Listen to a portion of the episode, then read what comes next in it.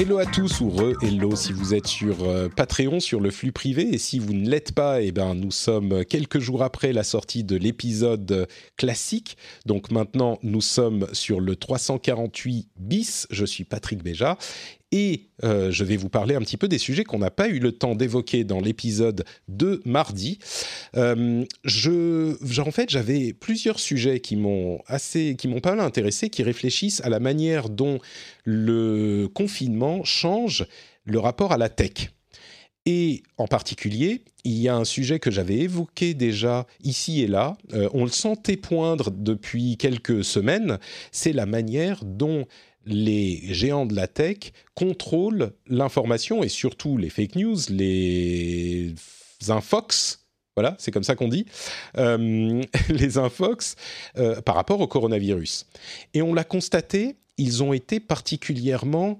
Euh, ils ont pris des décisions assez strictes sur les informations, les fake news, les, les, les informations complotistes, on va dire, en d'une part en bloquant l'accès à ces informations de manière euh, sévère, et on voit les résultats d'après les premiers rapports de YouTube, notamment. Évidemment, YouTube est l'un des vecteurs de diffusion de ces informations erronées. Euh, ils, disent chez YouTube que le nombre de vidéos vues de sources fiables, de sources qui sont jugées fiables, a augmenté de 75% dans le premier trimestre de cette année dans le monde. Donc vraiment, cette euh, décision euh, stricte a augmenté le nombre de, l'accès à l'information fiable de manière significative. Donc quand euh, YouTube et quand ces géants de la tech sont à ce point proactifs, eh bien la désinformation diminue. Euh, on voit aussi que YouTube euh, fait apparaître, et ça c'est une chose qu'on a vu chez tous les géants de la tech, on l'a vu sur Google, euh, on l'a vu chez Facebook, on l'a vu ailleurs également, quand on fait des recherches sur des sujets liés à la pandémie, liés au Covid-19, on a des informations qui sont proposées de manière extrêmement visible dans des encadrés en haut des résultats de recherche par exemple, euh, avec des informations vérifiées, des sources fiables, des sources vérifiées. Euh, c'est un, élément d'interface qui est lancé euh, aux États-Unis. Ils ont fait des tests au Brésil et en Inde l'année dernière. et ça ne concerne pas que le coronavirus, bien sûr, dans le cadre de ces encadrés sur YouTube pour les résultats de recherche mais euh, on a vu ça arriver sur différents réseaux sociaux dans le cadre du coronavirus. Et leur efficacité semble euh, se démontrer. Et tout ça, c'est très bien. Je crois qu'il n'y a personne sur Terre qui va dire ah bah non non, euh, il ne faut pas euh, diriger les gens vers des informations vérifiées dans le cadre de euh, l'information sur le Covid 19 et sur la manière dont on doit agir pour enrayer la pandémie, etc., etc. D'ailleurs, même aux États-Unis, on a un membre du Parlement qui s'appelle Adam Schiff, qui a spécifiquement demander au président de Google, de YouTube et de Twitter de faire aussi bien que Facebook pour euh, combattre la désinformation sur le Covid-19. Rendez-vous compte à quel point c'était inimaginable il y a quelques mois à peine euh, qu'un membre du euh, Parlement américain dise aux géants de la tech vous devriez vous inspirer de ce que fait Facebook. On n'était pas du tout, du tout dans cette ambiance. Et donc, encore une fois, euh, c'est quelque chose qu'il sera difficile de critiquer aujourd'hui et dans le cadre du Covid-19. Mais ça pose des questions sur l'avenir. Moi, je commence, et je crois que ça fait quelque temps déjà, et je ne suis pas le seul bien sûr, je commence à me projeter sur les conséquences de cette crise dans la tech une fois qu'elle sera passée. Et qu'est-ce que ça nous apprend? Cette crise. Et, ça, c'est une constatation factuelle qui n'est pas euh, sur laquelle je ne porte pas de jugement de valeur à ce stade. Qu'est-ce que ça nous apprend? Ça nous apprend que quand les géants de la tech euh, combattent de manière proactive la désinformation, c'est efficace.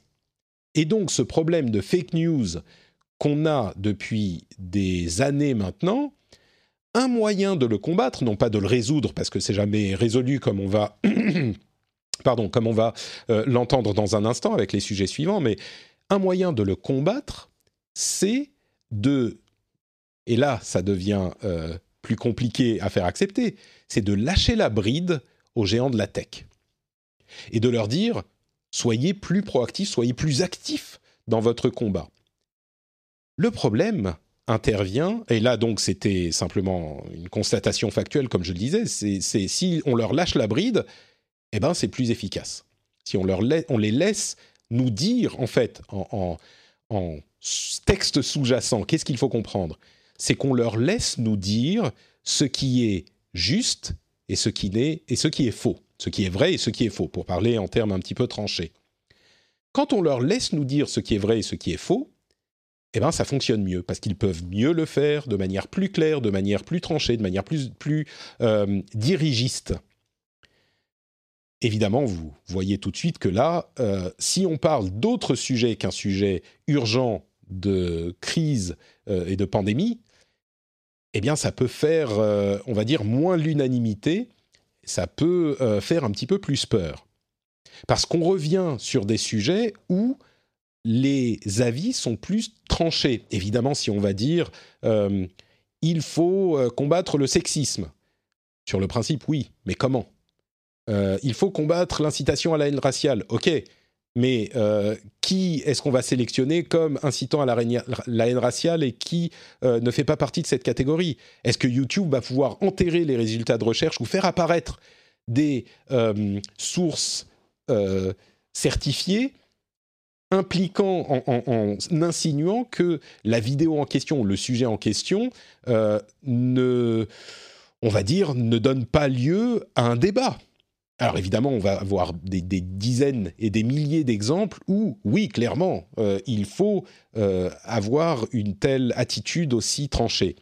Mais c'est pas ceux-là qui sont importants. C'est pas de ceux-là dont on entend parler dans la presse ensuite. C'est pas de ceux-là qui que naissent les polémiques. C'est des sujets, des effets de bord, enfin des sujets de bord, des sujets où euh, la population est plus tranchée, les avis sont plus euh, nuancés, et on peut dire oui mais. Et donc, je pense qu'on va avoir dans les mois à venir des euh, gens qui vont s'écharper sur l'idée que regardez, pour le Covid, ils ont bien réussi.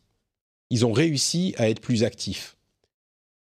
Et maintenant, pourquoi est-ce que vous refusez de l'être sur ce sujet qui, moi, me tient à cœur? Et quand un sujet nous tient à cœur, on a l'impression qu'il n'y a pas vraiment de polémique, ou plutôt qu'il ne devrait pas y avoir de polémique. Certes, mais dans la pratique, la polémique est là, et euh, notre avis, on pense qu'il vaut plus que celui de la personne d'en face. Mais est-ce que c'est à YouTube de décider que c'est notre avis qui compte plus? On revient dans exactement le même problème qu'on avait à l'époque. Et là, je vais devenir un petit peu, euh, un petit peu provocateur.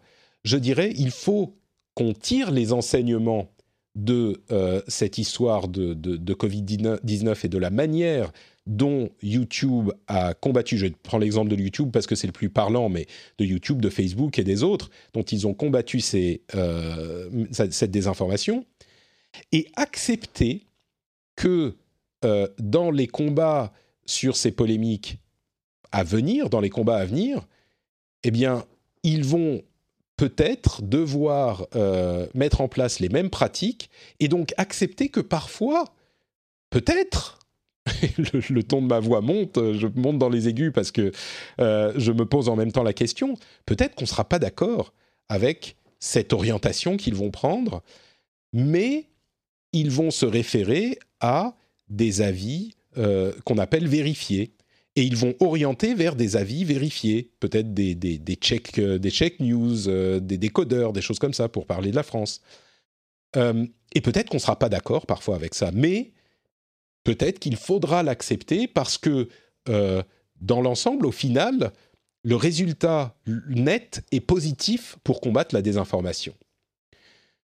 Donc, c'est une supputation, une extrapolation de ce qui se passe aujourd'hui, mais je crois qu'on va être confronté à ces problèmes auxquels on était fronté avant, mais de manière différente, avec l'expérience de ce qui s'est passé en combattant la désinformation au moment de cette, de cette crise. Donc, euh, bon, ça, risque de changer un petit peu la donne, on va dire. Et puis, bien sûr, ça change également un petit peu la relation entre les États et les GAFAM, même si, euh, en l'occurrence, euh, avec l'application Stop Covid, la bonne volonté des GAFAM est un petit peu, comment dire, égratignée. Alors je continue rapidement avec deux petits sujets qui viennent contredire ce que je disais à l'instant. Pas contredire, mais on a vu que les théories conspirationnistes pouvaient être supprimées de certains sites, mais on a un outil formidable qui s'appelle la Wayback Machine, qui est euh, développée par The Internet Archive, dont la mission est d'archiver l'ensemble du contenu du web tout le temps. Et ils essayent d'archiver tout le web, c'est un outil formidable qui archive tout le web tout le temps. Et là, vous comprenez ce, à quoi je, viens, je vais en venir. Euh, cet article du MIT Technology Review a euh, montré que les théories, les, théories conspirationnistes, en fait, pouvaient continuer à se diffuser grâce aux pages archivées sur l'Internet Archive, où elles étaient toujours présentes. Et donc là aussi, ça pose un problème. Est-ce qu'on veut les supprimer même des archives, donc les supprimer à jamais, ou les mettre sous quarantaine, ou mettre un, peut-être, comme je le disais à l'instant, un, encadré euh, prévenant et orientant vers des sources plus vérifiées, même sur ces archives? Peut-être que ça serait ça la solution, mais en tout cas, aujourd'hui, elles, euh, vous remarquez comme j'évite de dire au jour d'aujourd'hui, hein, je fais des gros efforts. Euh, donc aujourd'hui, elles sont accessibles sur l'Internet Archive. C'est un problème et évidemment, comme toujours, euh, les gens qui sont euh, qui, qui sont comment dire dont on supprime les contenus sur Facebook parce qu'ils sont conspirationnistes ou euh, désinformationnistes, se retrouvent sur un nouveau réseau social, pas, pas, tout à fait nouveau, mais qui a gagné en popularité, qui s'appelle MiWi, moi, vous, enfin mi, moi, nous plutôt, qui est devenu, comme souvent dans ces modèles euh, un réseau qui est un refuge de conspirationnistes. À la base, c'était une idée qui était relativement intéressante. C'était un réseau social comparable à Facebook qui était en modèle freemium, donc pour lequel on pouvait payer. Euh, et ils sont devenus populaires euh, chez les gens qui avaient des théories, on va dire, moins recommandables sur les réseaux plus traditionnels et donc, ils se sont retranchés là-bas. Et donc, ce que, ce que je veux dire, c'est que comme Gab, comme alternative à, Twitter, et eh ben là, on en a un qui est en train de devenir une alternative à MiWi, à, pardon, à Facebook. Ce que je dirais, c'est que l'idée qu'on va pouvoir entièrement supprimer cette désinformation, la faire disparaître euh, du monde, est évidemment euh, erronée. C'est un petit peu comme, là encore sans jugement de valeur, euh, c'est un petit peu comme le piratage ou le combat contre la drogue. On sait bien que ça va pas le faire disparaître complètement, mais l'idée est de rendre la chose la plus difficilement accessible possible pour euh, que la, diffusion diminue. Et là, je crois que maintenant, on sait bien que ces idées trouvent refuge quelque part, mais il vaut mieux qu'elles soient dans un coin obscur, je pense, euh, plutôt que plus accessibles et plus diffusées. Bon, en tout cas, là, on voit qu'elles existent encore euh, ici et là. Et enfin, le dernier sujet que je voulais évoquer, c'est l'après-confinement dans le domaine du travail. Et évidemment, dans le domaine du travail à distance.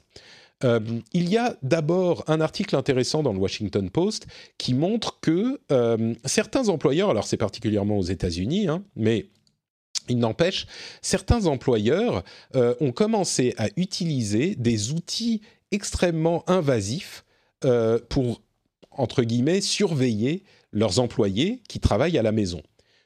Ils ont euh, des règles selon lesquelles la webcam doit rester allumée, il y a euh, des, des, pointages quotidiens, et, et, ça peut être, bon, ça, on peut comprendre pourquoi certains le voudraient, évidemment, c'est à mon avis, hein, c'est particulièrement peu recommandables déjà ces choses-là, mais il y a des choses un petit peu plus euh, pernicieuses comme des, des, comment dire des pas des cocktails mais des pots qui sont pas forcément obligatoires, mais qui en fait deviennent obligatoires. Genre, on se fait notre apéro sur Zoom, et si Jean-Pierre il vient pas, et si Kevin il est pas là, et si Charlotte elle a autre chose à faire, ah bah c'est quand même ça le fait pas. Et ça, c'est quelque chose qui est euh, une sorte d'effet pervers du confinement qui s'inscrit un petit peu dans euh, cette évolution qu'on a un petit peu constatée, où les premières semaines, c'était un petit peu, waouh, ça va super bien marcher, c'est sympa, c'est pas trop, c'est pas trop chiant. Et aujourd'hui, on constate que, je parlais de la Zoom fatigue la semaine dernière, euh, on constate que les choses, en fait, sont plus compliquées qu'on ne le pensait à l'origine. Et euh, cette manière de travailler a, également des... Euh, crée également son lot de problèmes, ce qui n'est pas si surprenant, mais on le constate. Et je pense qu'il va falloir y réfléchir sérieusement pour que ça ne devienne pas un autre facteur de, stress, parce que il y a euh, deux autres euh, éléments à, évoquer, euh, ou plusieurs autres éléments à évoquer. Il y a fort à parier que le télétravail se, se, généralise un petit peu plus qu'il ne l'était jusqu'à maintenant. On sait que c'était une tendance qui était un petit peu en marge, même si elle commençait à grignoter ici et là des pratiques dans, le monde du travail en France, un petit peu partout dans le monde, mais en France également. Là, ça va certainement s'accélérer. Et on peut imaginer, je vais prendre un chiffre au hasard, hein, mais disons, imaginons que 20% du temps de travail, c'est peut-être beaucoup 20%, disons 10 ou 20%, mais se, se, retrouve désormais en télétravail. Ça ne veut pas dire que tout le monde va travailler de chez soi en permanence, mais on peut trouver un équilibre intéressant. Certaines personnes feraient une, deux, trois jours de travail, un, deux ou trois jours de travail de chez eux. Évidemment, il y a des gens qui ne peuvent pas travailler chez eux. Hein. Les, boulangers les infirmiers, euh, ils vont pas travailler de chez eux, c'est évident. Mais euh, beaucoup d'entre nous, ou d'entre vous, parce que moi, c'est travailler de chez moi depuis longtemps, mais beaucoup d'entre nous le pourront, et ça peut avoir des conséquences intéressantes. Euh, on pense à, au transport, euh, à la pollution, à la, au, temps gagné. si on a, on va dire en moyenne, je crois, c'est 30 minutes, 40 minutes de transport par aller-retour, ça fait beaucoup de temps gagné sur 2-3 jours où on pourra faire d'autres choses. Et donc, ça risque de s'installer, pas exclusivement, mais dans la durée, et donc il va falloir penser à toutes ces choses-là. Et il y a beaucoup de réflexions également. Euh, il y a un bel article de Homme Malik euh, sur le fait que euh, certaines pratiques qui étaient dans la tech, autorisées par la tech, rendues possibles plutôt par la tech, qui étaient très lentes à s'installer, se sont installés de manière plus rapide. Et donc, on s'inscrit complètement dans cette euh, dynamique-là. Et enfin, il y a euh, un autre sujet que j'ai trouvé intéressant, qui est euh, la, la, manière dont les restaurants ont commencé à se, à, à, utiliser des services de livraison de plus en plus, des services de livraison généralement tech. Hein. il y en a beaucoup, on pense à Uber Eats, Deliveroo, etc.